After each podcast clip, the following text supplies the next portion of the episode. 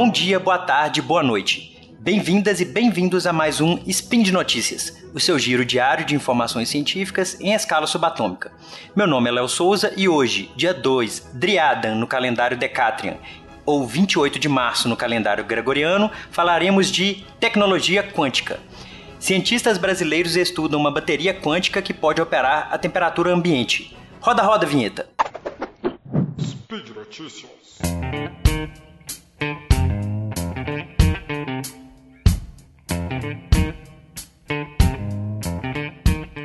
E aí, pessoal, bom ou não? Bom então.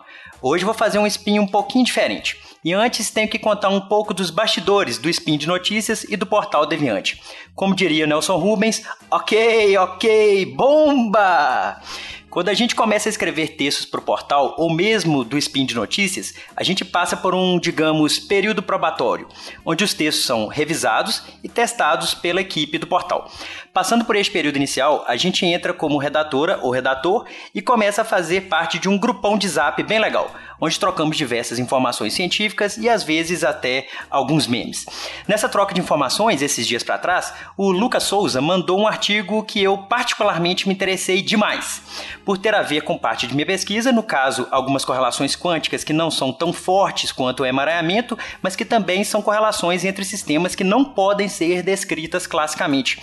Esse tipo de correlação é chamada de discórdia quântica. Pois é, o pessoal tem umas ideias de nomes bem estranhas.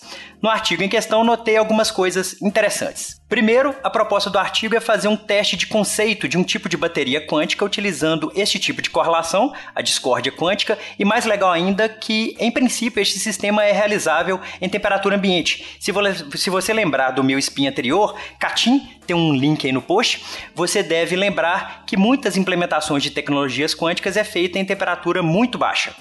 E, em segundo lugar, o trabalho é 100% brazuca, composto por autores de instituições nacionais. Exaltar a ciência brasileira é uma das minhas metas no Spin de Notícias, pois fazer ciência no Brasil é quase um ato de coragem, dado o descaso histórico que a ciência e a comunidade científica brasileira tem de quem nos governa. Daí tive a seguinte ideia.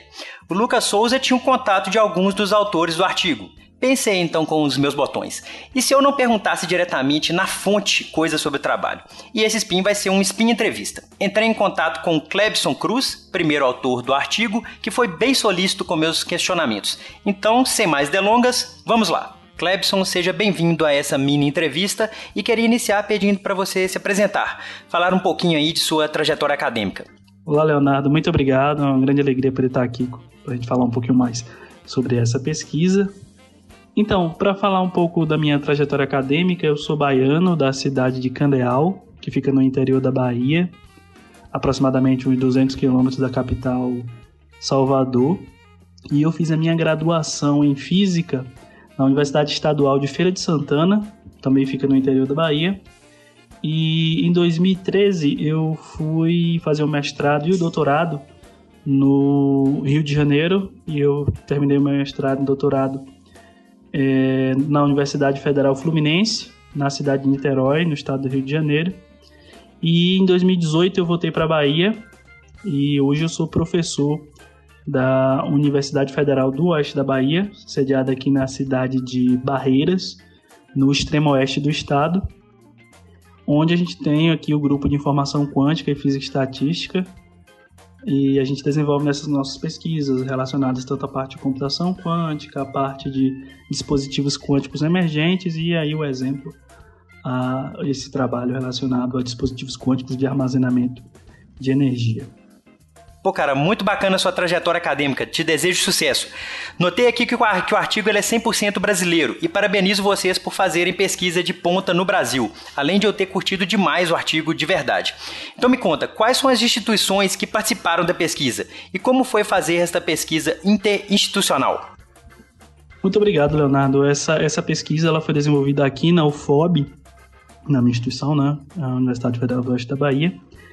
E a gente tem uma colaboração com o Instituto de Física da Universidade Federal Fluminense, é, onde eu fiz o meu doutorado, é, com os pesquisadores Maron Anca. O Maron foi o meu, foi meu aluno durante a graduação dele. Eu acabei orientando ele na iniciação científica, quando ele estava na graduação, eu estava no doutorado. E o professor Mário Reis, que foi o meu orientador do doutorado. e uh, junto, juntaram-se à equipe a Universidade Federal de São Carlos com os pesquisadores Romain Bachelard e o Alan Santos. O Alan foi meu colega durante o doutorado lá na Universidade Federal Fluminense. Então, com a pandemia de Covid-19, houve um distanciamento físico, mas em contrapartida a gente teve também uma aproximação digital, né? Essa possibilidade de estar fazendo é, reuniões online facilitou bastante essa nossa colaboração. A gente acabou se falando bastante é, por videochamada, por mensagem de WhatsApp, entre outros. Então facilitou bastante nessa nossa comunicação, assim mesmo com o distanciamento é, físico, a gente acabou trocando ideias acerca da nossa pesquisa e surgiu a ideia de investir nesse tema associado a dispositivos de armazenamento de energia ou dispositivos avançados de armazenamento de energia, as baterias quânticas. E a tecnologia acabou facilitando essa nossa comunicação, apesar do distanciamento físico durante a pandemia. Ah, entendi então. Então quer dizer que houve aí, apesar aí da, do distanciamento aí devido à pandemia, houve essa uh, aproximação entre aspas devido aí às tecnologias digitais hoje que a gente tem trabalhado. Isso é, isso é muito interessante, é uma coisa que a gente vai acabar aproveitando aí uh, no período aí pós-pandemia, né? Mas agora vamos aí ao trabalho em si. O que seria uma bateria quântica? Uma bateria muito, muito, muito pequenininha? Então, a bateria quântica ela é um dispositivo que permite o armazenamento de uma quantidade de energia através de propriedades quânticas do nosso sistema de interesse. Então, se a gente tem em mente a ideia de baterias, como as baterias convencionais, como por exemplo a bateria do celular ou a bateria do carro, nesses casos, nas baterias que, a gente chama, que eu vou me permitir chamar de baterias clássicas, a energia ela é extraída através de uma, de uma reação química e através dessa reação química a gente converte energia proveniente dessa reação em corrente elétrica para alimentar um circuito eletrônico que acaba alimentando nosso celular, acaba alimentando o carro, o que quer que seja, onde a gente implemente, utilize essa, essa bateria. No caso da bateria quântica, a gente tem um sistema microscópico, que no nosso caso é uma molécula, e a gente consegue é, armazenar essa energia na forma de propriedades quânticas e extrair através de processos quânticos que a gente chama de processos unitários. Tá? Então, essa seria a grande diferença da bateria quântica para as baterias clássicas que a gente está é, comumente acostumado a utilizar no celular, no carro, o que quer que seja. Não, beleza, ficou muito claro sua explicação do que seria a bateria quântica. E no título do artigo vocês tratam de discórdia quântica, que é um tipo de correlação intrinsecamente quântica, porém mais fraca, entre aspas, digamos assim, que o emaranhamento. Além da discórdia, qual outra propriedade quântica vocês utilizaram do seu sistema? E como essas propriedades se relacionam com a discórdia quântica? No caso, a discórdia quântica ela não necessariamente é mais fraca que o emaranhamento o emaranhamento ele não engloba todas as correlações quânticas do sistema, enquanto que a discórdia ela consegue englobar todas aquelas correlações que a gente chama de correlações puramente quânticas no sistema, que inclusive vão além do emaranhamento. Então, muitas vezes essas correlações que vão além do emaranhamento, elas são bem mais sensíveis, bem mais fracas. Mas a discórdia engloba todas essas correlações, inclusive correlações que o emaranhamento não consegue abranger. Tá? Então, nesse trabalho, a gente identifica uma quantidade conhecida como ergotropia, que a gente pode definir como uma quantidade máxima de energia que pode ser extraída de um sistema físico através de processos quânticos, e a gente associa essa quantidade, essa ergotropia, que pode ser também conhecida como a, a energia armazenada na bateria, ao grau de discórdia quântica no sistema e a gente faz essa relação entre a discórdia e a ergotropia através da interação magnética entre os átomos no nosso sistema, no nosso composto. É, obrigado aí pela sua explicação. No caso, quando eu disse até mais fraca, entre aspas, seria no caso de estar tá estudando estados que são mistos e não necessariamente estados puros. Mas é muito obrigado pela sua, pelo seu esclarecimento. Mas seguindo aqui, o trabalho seu é teórico experimental, correto? É, qual tipo de sistema físico vocês usam no experimento e como a bateria quântica se encaixa nesse contexto? A gente tem um composto molecular orgânico, ele é sintetizado a partir do nitrato de cobre, é um composto inorgânico bastante utilizado na da indústria da tinturaria, da indústria da cerâmica, devido à sua pigmentação azul, tá? bem forte, bastante característica desse, desse material. E piperazina, que é um composto orgânico muito famoso, utilizado na farmácia como um vermífugo, tá? o famoso remédio de verme. E a gente sintetiza junta de trato de cobre e piperazina a, a alguns solventes e a gente obtém esse composto, tá? que é, é, conhecido como é um carboxilato metálico, dada a, a forma das suas ligações químicas e esse sistema, devido a essas ligações, eles apresentam um alto grau de discórdia quântica à temperatura ambiente. Esse composto ele foi originalmente sintetizado em 2016, foi a primeira vez que ele foi, ele foi sintetizado pela nossa colaboradora, que na época era a professora Paula Brandão, hoje ela está na Universidade de Aveiro, em Portugal, e eu estudei esse, bio, esse composto no doutorado, fazendo a caracterização das propriedades magnéticas e associando essas propriedades magnéticas desse material às suas propriedades, propriedades quânticas. Aí, com o advento das baterias quânticas, a gente teve a ideia de utilizar esse sistema para é, como uma plataforma de armazenamento de energia. Isso porque a gente identifica, né, devido a essas ligações químicas que eu acabei mencionando, esse sistema tem um alto grau de discórdia quântica. Então, essa discórdia quântica dele é bastante resistente. Então, eu consegui observar no meu doutorado que a discórdia quântica nesse composto ela conseguia sobreviver a temperaturas altíssimas, acima mais de 300 graus Celsius, bem acima da nossa temperatura ambiente, o que torna esse material um forte candidato a plataformas é, de processamento de informação quântica ou dispositivos quânticos emergentes, como é o caso que a gente acabou de mostrar da bateria quântica nesse trabalho. Tá? Então, a gente conseguiu associar a ergotropia à discórdia quântica e a gente viu a possibilidade de medir a, a energia armazenada nesse sistema à temperatura ambiente. Não, bacana demais, cara. E quanto mais dispositivos a gente tiver é, que podem ser utilizados é, em temperatura ambiente ou mesmo que não estão em temperaturas tão baixas, melhor, né, para tentar fazer alguma coisa escalonável em computação quântica ou em tecnologias quânticas. Então, muito, muito bacana mesmo. E por fim, quais seriam os possíveis impactos de sua pesquisa em tecnologias quânticas e quais os desafios futuros?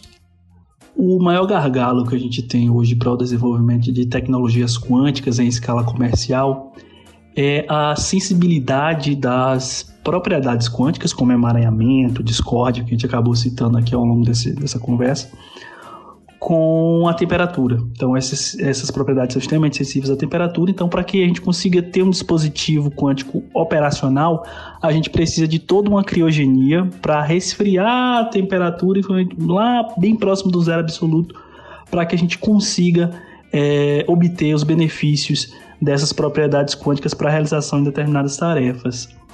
Então, com esse material, como ele, ele possui um alto grau de discórdia à temperatura ambiente, inclusive uma, uma grande resistência à, à perca dessas propriedades com a temperatura, com a sua discórdia existindo acima de 300 graus, graus Celsius, a gente acabou observando efeitos interessantíssimos provenientes dessa, dessa dessas propriedades quânticas à temperatura ambiente. E quando a gente aplica a baterias quânticas, o que a gente observa é que uma bateria quântica baseada nesse composto, ela tem um processo, ela permite um processo de carga antes não, não mapeado na literatura, que é o fato da bateria poder se carregar com contato térmico. Tá? Então vamos imaginar aqui a, a seguinte situação: imagina que a gente tem um celular, a gente está utilizando um celular e a gente acaba aqui de utilizar o celular, coloca ele aqui de lado na mesa e quando a gente volta depois de um tempo e olha, o celular está com a carga maior do que a gente tinha deixado, simplesmente por ter deixado ele ali em contato térmico com a temperatura ambiente. Então é um benefício imenso, então é um, impacto, é um grande impacto para o desenvolvimento de tecnologias quânticas e para o desenvolvimento de dispositivos de armazenamento de energia. Os principais desafios hoje, o grande desafio da nossa pesquisa ela está necessariamente no tempo de vida dessa bateria. O tempo de vida dela precisa ser é, da mesma ordem de grandeza dos tempos de vida das baterias convencionais. E além disso, a gente precisa também analisar o balanço energético nesse sistema que é a gente precisa extrair mais energia do sistema do que a gente acaba gastando durante o processo quântico de extração, tá? Então, tem esses dois grandes desafios para ainda serem, a serem superados, mas as, as perspectivas são muito promissoras e as, essas baterias quânticas são sim um novo paradigma para os dispositivos de armazenamento de energia nessa nossa busca aí por uma matriz energética cada vez mais sustentável. Clebson, eu estou extremamente feliz dessa mini entrevista aqui. Foi muito bacana as suas respostas e essas noções contra-intuitivas de carregar estando aí próximo de é, por contato térmico é muito contra-intuitivo e a gente torce aí para que essas tecnologias quânticas sejam aí uh, mais bem construídas e viáveis aí é, para o progresso humano. Então muito bacana mesmo. Caraca, né? Muito bacana. E acho que muito esclarecedoras as respostas do Clebson. Queria deixar aqui meu sincero agradecimento a ele por ter topado participar dessa mini entrevista. Valeu demais, Clebson. E novamente parabenizar pela pesquisa interessantíssima. Por favor, transmita nossos agradecimentos ao restante da equipe de pesquisa. Se você aí que está ouvindo curtiu esse tipo de spin, deixe um comentário aí no post. E por hoje é só pessoal. Lembre que todos os links comentados estão no post e deixe lá também seu comentário, elogio, crítica, meme predileto ou declaração de amor. Lembro ainda que esse podcast só é possível acontecer por conta de seu apoio no patronato do SciCast, no Patreon, Padrim e PicPay. Um forte abraço, até amanhã. Tchau.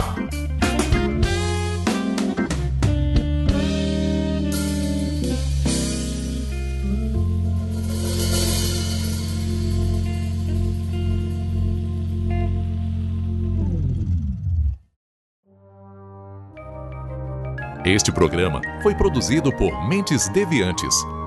deviante.com.br.